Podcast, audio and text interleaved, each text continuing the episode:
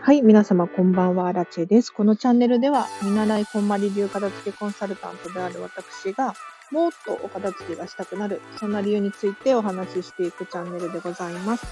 ということで、本日もお聴きいただきありがとうございます。あの、夜はですね、雑談をしていこうと思っています。というのもですね、私自身のことをより知ってもらうことによって、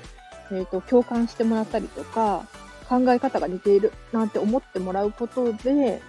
なんだろう、お片付けの情報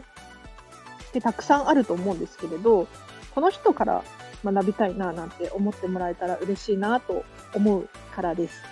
要するに、あの、ママさんの気持ちってママさんしかわからないと思っていてですね、ママさん特有のお片付けの悩みだったら、同じ悩みがわかる方に聞いた方がいいなぁなんて思うので、私がこうして雑談をしていく中で共感できる部分があったら、あの、嬉しいなと思います。では今日もお話ししていきましょう。ちょっと長くなるかもしれないんですが、お付き合いください。今日はですね、エコについて考えようっていうテーマでお話しさせてください。最近ですね、あの、サステイナブルっていう言葉を知ってですね、どういうことかというと、持続可能性とか、持続可能なっていう意味の日本語になるんですが、私たちの、その、次の世代とか、さらに次の世代にこの地球の環境を残そうっていうことだったり、他にも今自分が持っているものですよね。えっ、ー、と、それを使い捨てにするのではなくって、長く使うために大切に扱うとか、長く使えるものを持ちましょうみたいな、そういうことです。で、身近なところで言うと、スーパーのビニール袋が有料になったりとか、プラスチックのストローがなくなったりとかっていうのが皆さんの周りでも起こっていると思います。で、どうして、うん、エコについて考えなきゃならないのかっていうと、結局は地球温暖化ですよね。うん、で、このブームがまた、ブームっていうのかな。あの、また流行るような気がしていって、これがスタンダードになるんじゃないかななんて思っています。で例えば、なんですけれど、私自身がこう、片付けコンサルタントを目指しているじゃないですか。で、お片付けって結構物を手放したりだとか、なんだろう、収納を新たに買うとか、そういうイメージがあるかもしれないんですけれど、実際はそうじゃなくって、お片付けとエコってかなり近い存在だなって私は思っているんです。で、本当に、これまだ使ってないから捨てられないとか、まだ使えるから手放せない。なんていう悩みがある方もいらっしゃると思うんですけれど、手放し方にも実際たくさん方法、種類があってですね、捨てるっていうことにフォーカスしがちなんですが、例えばフリマアプリで売るっていうのもありですし、リサイクルショップに持っていくなんていうのも一つの手段だと思います。でさらには、そうですね、寄付なんていうのもありだと思います。洋服とか、うん、ぬいぐるみとか、文房具や食品なんかも、もちろん長期保存できるものに限ると思うんですけれど、こういうのを、寄付を受け付けている団体っていうのがあるんですよね。ネットで調べればたくさん出てくるので、ぜひそういうのも活用していただきたいななんて思います。で他にも例えばファストファッション系でユニクロだったりとか、ガラとか、まあ、ユニクロは自社製品に限るのかな？確か。なんかあのリサイクルとか寄付の回収ボックスみたいなのがあってですね、そこに出すことによって、まだ使える服とかが誰かに使ってもらえたり、そうじゃなくてリサイクル。えっ、ー、と、繊維を崩して、また違う繊維に作り直すっていうリサイクルだったりっていうのも行われるらしいんですよ。で、本当にね、捨てることを考えるとお片付けってエコじゃないなって思うんですけれど、そうじゃなくって、今持っているものをですね、新たな形に変えて、次の、次の人にも使ってもらう。こうすることによってお片付けもエコっていうことができるです。で、収納ボックスとか新たに買おうなんていうふうに思うかもしれないんですけれど、これもですね、中古で買うこともできますし、例えば今持ってるものを作り変えるなんていうこともできるかもしれないですよね。作り変えたり、リメイクしたりとかですね。でこうすることでサステイナブル、持続可能性っていうことにつながると思います。で本当に今、エコっていろんなことが騒がれていて、どうしてかっていうと、例えば日本で言ったら、水害だったり、外国で言うと、山火事なんていうのが、頻繁に起こるようになってきてるんですよ。これって地球の環境が悪くなってるからじゃないかなって私は思うんです。で、多分実際そうなんですよ。うん。で、そういうふうに、えっ、ー、と、活動している、行動している著名人だったりとか、なんだろうな、科学者の方たちだったりとかがいらっしゃってですね、私にも何かできることがあるんじゃないかな、というふうに考えるんですよね。でも、一方で、やはり、その私だけがストローを紙に変えたところでとか、うん、エコバッグにしたところでっていうふうに思うところもあります。要するに私だけの力ではどうにもならないっていうふうに思うこともあるんですけれど、なんというのかな。私自身も私一人で生きているわけではないんですよ。周りに誰か必ずいるはずなんですね。だから、ああの人、マイバッグ使っているってもしかしたら同じスーパーでお買い物をした隣の人が思うかもしれないですし、コーヒーショップでストローいらないですっていうことによって、店員さんだったり、私の後ろに並んでる人が、あ、あの人なんか気を使ってるなぁなんて思うかもしれないですよね。で、その行動がさらに、その人から、今日こんな人がいたんだよなんて広がる可能性もあるんですよ。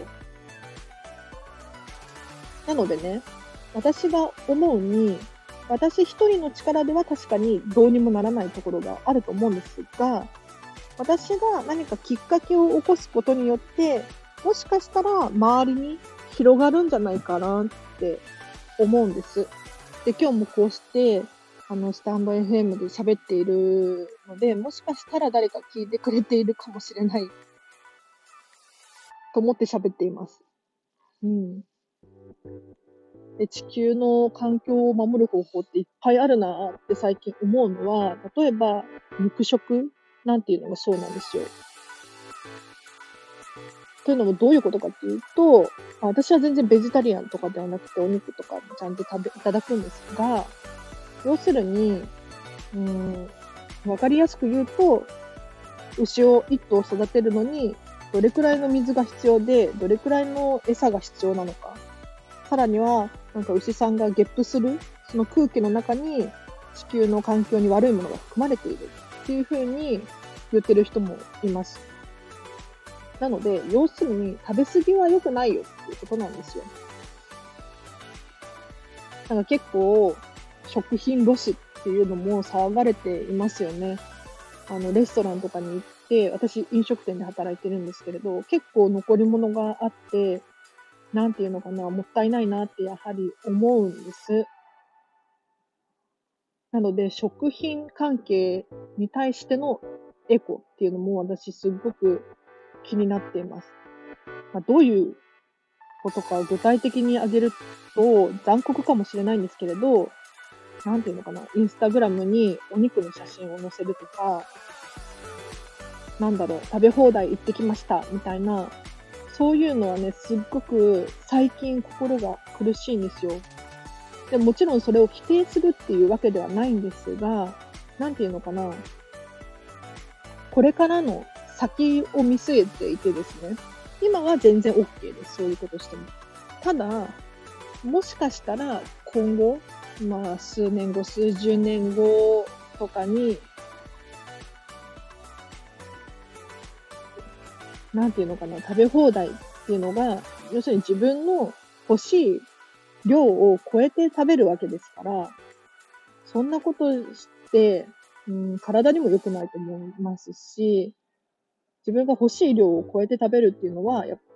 なんていうのかな、環境にも良くない、食品ロスっていうのかな、にもつながるような気がしていてですね、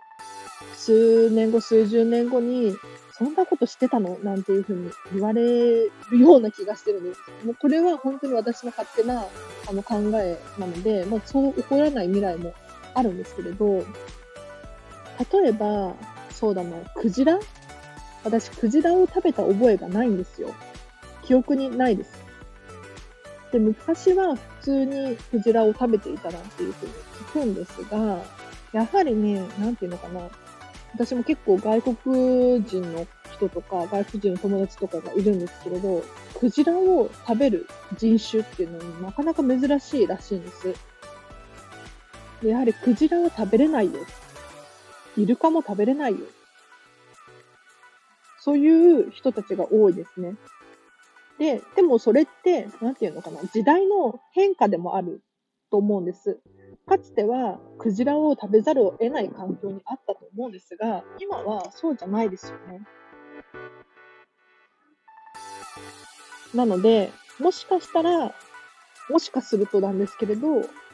何十年後かに牛肉食べてたのなんていう時代が来るかもしれないですよね。あでももちろん私は本当にベジタリアンではないので、なんだろう、適切な量をありがたくいただくようにしていて、うん。で、あんまり、そうだな、インスタグラムとかやってないですけど、そういうところに発表をしないようにしていて、世の中にはそれをよく思わない人がいるわけじゃないですか。でそういう人たちをあえて刺激させる必要もないなって思うんです。なので、うん。あんまりそういう写真は載せないですね。で、もちろん私もエコについて今考え始めた段階で、全然私がしている行動とか、エコじゃない可能性もあります。で、今私が一番参考にしてるのが、あの、モデル、モデルのローラちゃんですね。今、LA、ロサンゼルスで何か仕事をしているんです、ようなんですけれど、彼女と私、年がね、全然変わらなくって、本当にすごいなって。なんでそんなことができるんだろうって尊敬してるんですけれど、何をしてるかっていうと、今彼女自身がブランドを立ち上げてですね、なんだったかなスタンド、スタ、タンドだスタジオ R330 っていうブランドを立ち上げて、自分のオリジナルのファッションブランドですね。を売っているんですけれど、スポーツウェアだったり、まあ、普通に着られるカジュアルな洋服とかも売ってるんですが、これがね、すごく環境に配慮したブランドで、例えばお洋服とかも何パーセント、何十パーセント80%とかかな、確か。が、もうリサイクル。あら新たに作った繊維じゃなくて、古い、例えばなんだろう、ものからリサイクルしている繊維ですよ。とか、デニムの生地に関しても、デニムって作るのに水を大量と必要、大量に必要とするんですよ。で、これは今まで通だったので、それが当たり前だったから誰も、なんだろうな、気にしていなかったんですが、よくよく考えたら、デニムを、デニム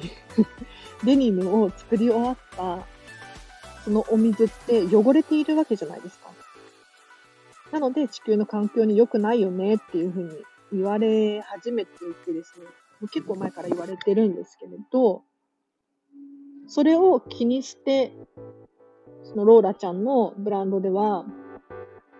デニムを作る際に必要な水を最小限にして作っているんですよ。で、彼女の最近の YouTube とかも見てるんですが、もうこれも本当にすごくって、なんだろうな、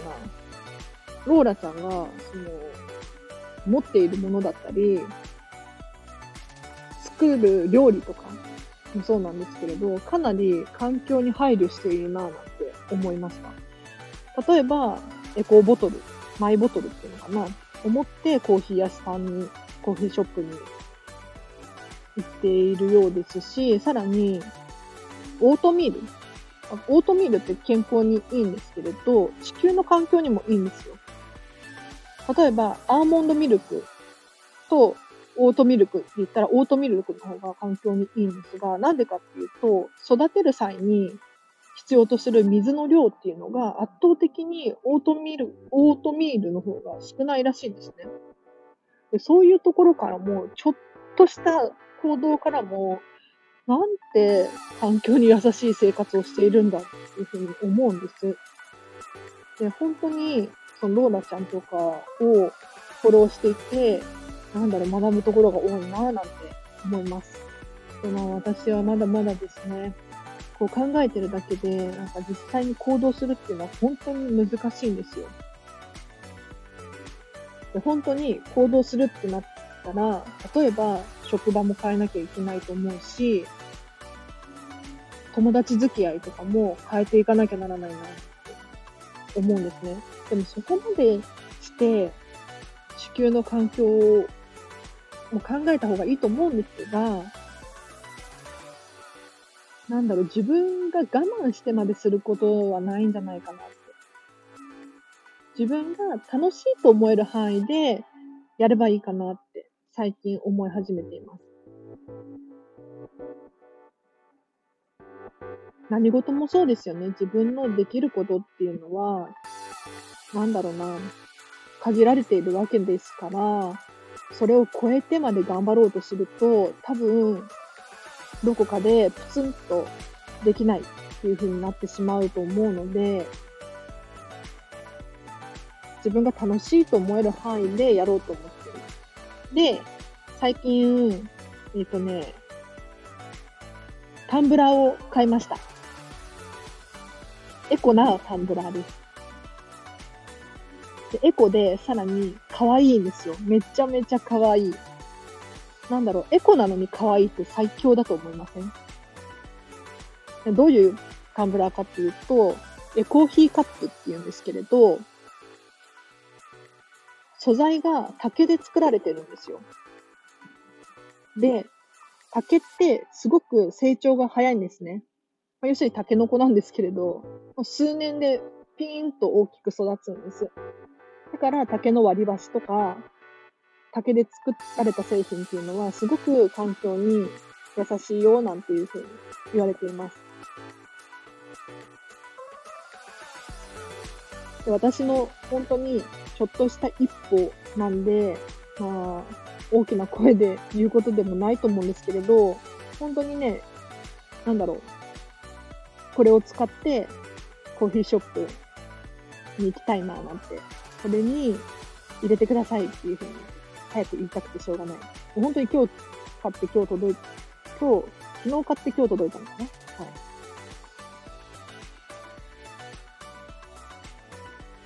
じゃあ皆さん、今日はここまでにします。ちょっとダラダラ長くなっちゃうのも申し訳ないので。あの、ぜひね、私が言うのもあれかもしれないんですけれど、なんだろう、やっぱりね、地球の環境が残らないと、私たちも住みにくいだろうし、私たちの次の世代、そのまた次の世代って、どんどん続いていかなければならないと思うんですよ。だから、今、私にできることを、私は考えていきたいな、なんて思っていますっていう話でした。もちろん、その、なんだろうな、誰かを否定しているとかそういうわけではないです。私の考えはこうですよっていうふうに言ってるだけで、なんだろうな。あとお肉って美味しいしって思いますよね。私も正直思います。ただ、その、こういうリスクがあるって知った上で、お肉を食べるのか、知らずにお肉を食べるのかって言ったら、なんだろう、全然差が違いますよね。なので、知識っていうのはあった方がいいかな、なんて思ったりします。あもちろん私も本当に全然、これからで、大したことはできていないんですけれど、私はこういう考えですよっていう、伝わってくれたらいいなって思います。はい。本当に誰を、もう私は否定しているわけではなくてですね、私の考えはこうだよ。できれば本当はこうしたいんだよっていう思いでした。では皆様今日もお聴きいただきありがとうございました。すいません、ちょっと長くなっちゃったんですが、いかがだったでしょうか？あのー、この放送はですね、朝はお片付けがもっとしたくなるようなメリットだったり、効果っていうのを説明していきます。で夜はこうしたちょっとした雑談、なんかなるべくお片付けに関係する雑談をしようと思っています。なので、ぜひこのチャンネルがいいと思っていただけたら、フォローしていただけると嬉しいと思います。では皆様、本日もお聴きいただきありがとうございました。アラチェでした。Thank you.